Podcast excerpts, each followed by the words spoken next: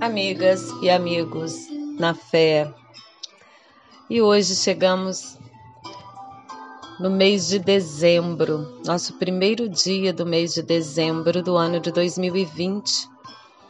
Chegamos no último mês deste ano que foi tão diferenciado para nós, tão peculiar.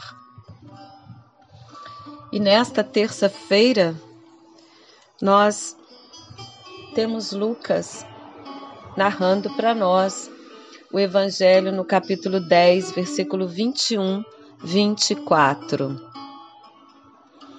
Terça-feira, primeiro dia do mês de dezembro, tempo do advento. Caminhamos assim para o tempo novo, através da lembrança da chegada do Mestre Jesus junto a nós, através da sua encarnação há mais de dois mil anos nesta terra. Neste tempo da nossa humanidade. E assim, nós vamos saudar o Evangelho de hoje com o Salmo 71, 72.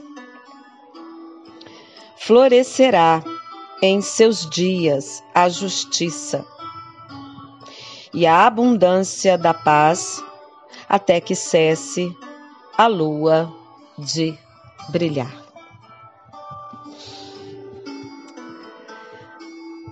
Naquela mesma hora, ele exultou no Espírito Santo e disse: Eu te louvo, Pai, Senhor do céu e da terra porque escondestes essas coisas aos sábios e entendidos e as revelastes aos pequeninos.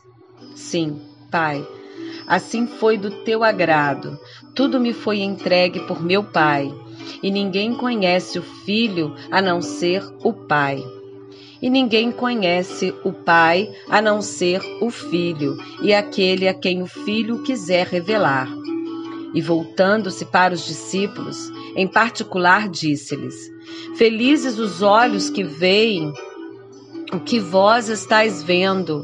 Pois eu vos digo: muitos profetas e reis quiseram ver o que vós estáis vendo e não viram, quiseram ouvir o que estáis ouvindo e não ouviram. Que essas sejam as palavras da nossa libertação no exercício da nossa fé. Amém. Eu te louvo, Pai. Bendito seja os nossos olhos e ouvidos. Sim, Pai. Bendito seja. Graças damos pela revelação. Bom, neste capítulo 10 do Evangelho de São Lucas. Nós hoje estamos lendo um extrato desse capítulo. E sabemos que o Senhor enviou a 72 discípulos aos lugares onde ele mesmo iria. E eles voltaram exultantes. E ouvindo contar suas proezas, na mesma hora Jesus exultou de alegria e disse: Eu te louvo, Pai, eu te bendigo, Senhor do céu e da terra. Então, quando Jesus escuta a narrativa dos discípulos, ele faz uma louvação ao Pai, ele agradece. Então, a gratidão como esse símbolo da humildade. E quando Jesus fala e faz essa referência dizendo que ele tinha que as coisas tinham sido reveladas aos pequeninos, quando ele faz essa crítica em relação aos sábios, dizendo que foi aos pequeninos que tinha sido revelado e não aos sábios e não às autoridades. Quando ele fala que escondestes essas coisas aos sábios e entendidos e as revelastes aos pequeninos. Jesus, com isso, não está desqualificando a sabedoria e o conhecimento, de forma alguma. Mas ele fala, ele chama atenção para quando, ao buscarmos sabedoria, ao construirmos sabedoria e buscarmos conhecimento, nós muitas vezes nos perdemos na arrogância e no orgulho.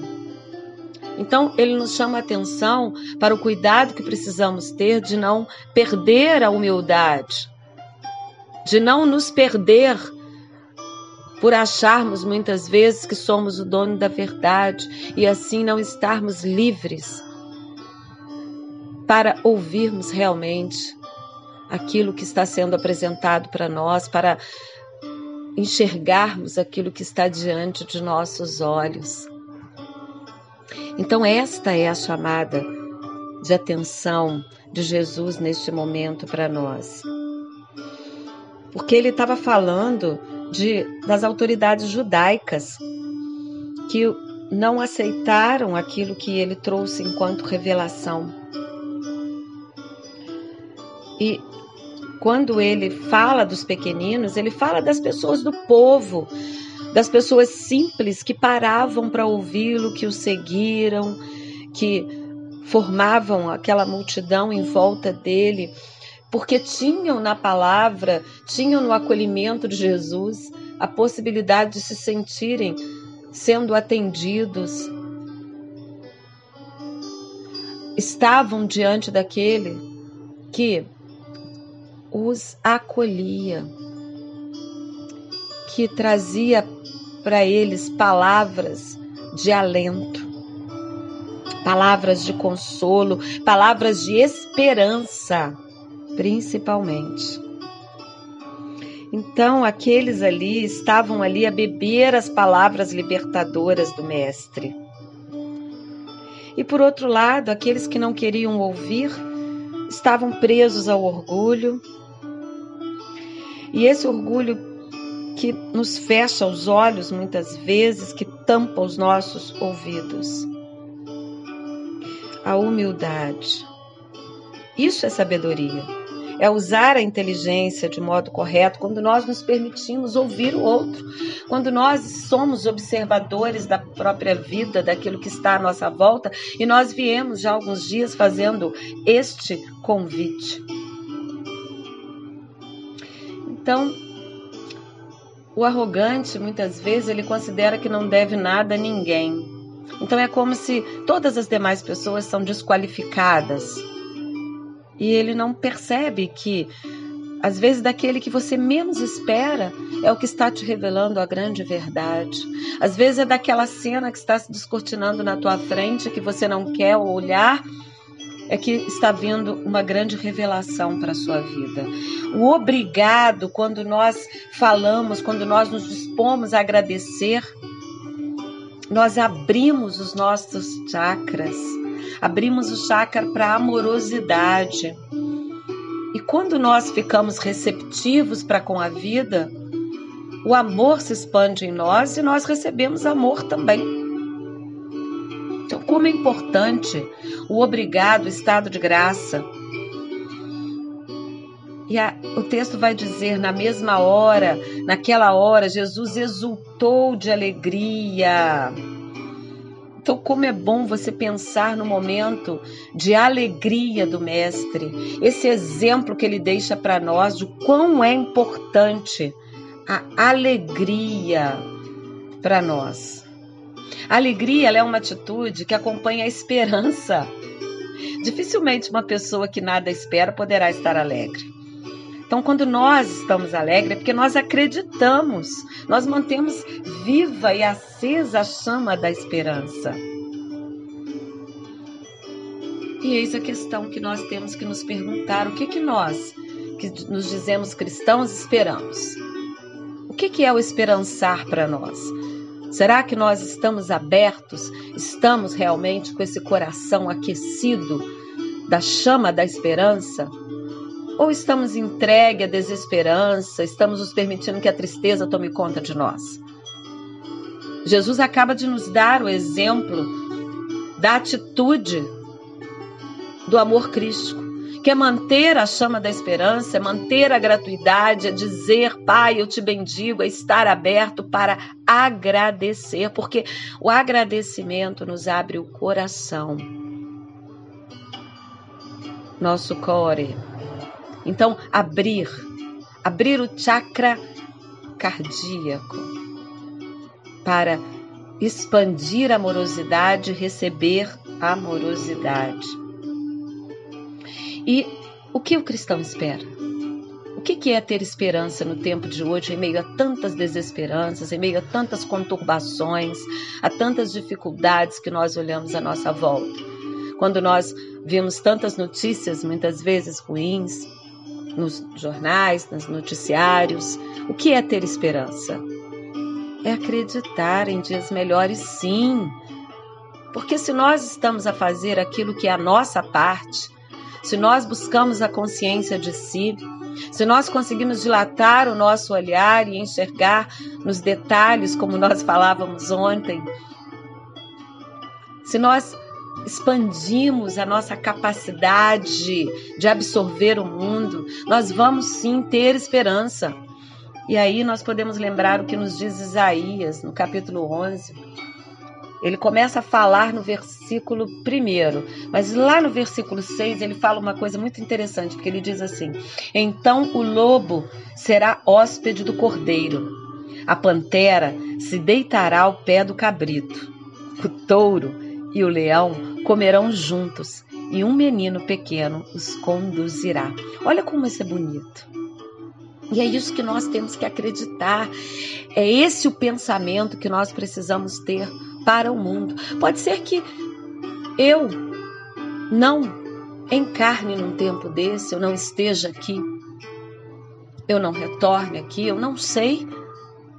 Eu não sei o que está para mim enquanto espírito errante no trânsito entre os tempos, entre as dimensões, entre os mundos, mas a consciência que eu preciso ter do meu plantio para que o planeta possa realmente chegar a esse tempo é fundamental. Isso é garantir a chama crística. Quando Jesus fala do discipulato nosso, ele fala principalmente para o nosso compromisso de plantar agora, porque a colheita ela é necessária para o porvir.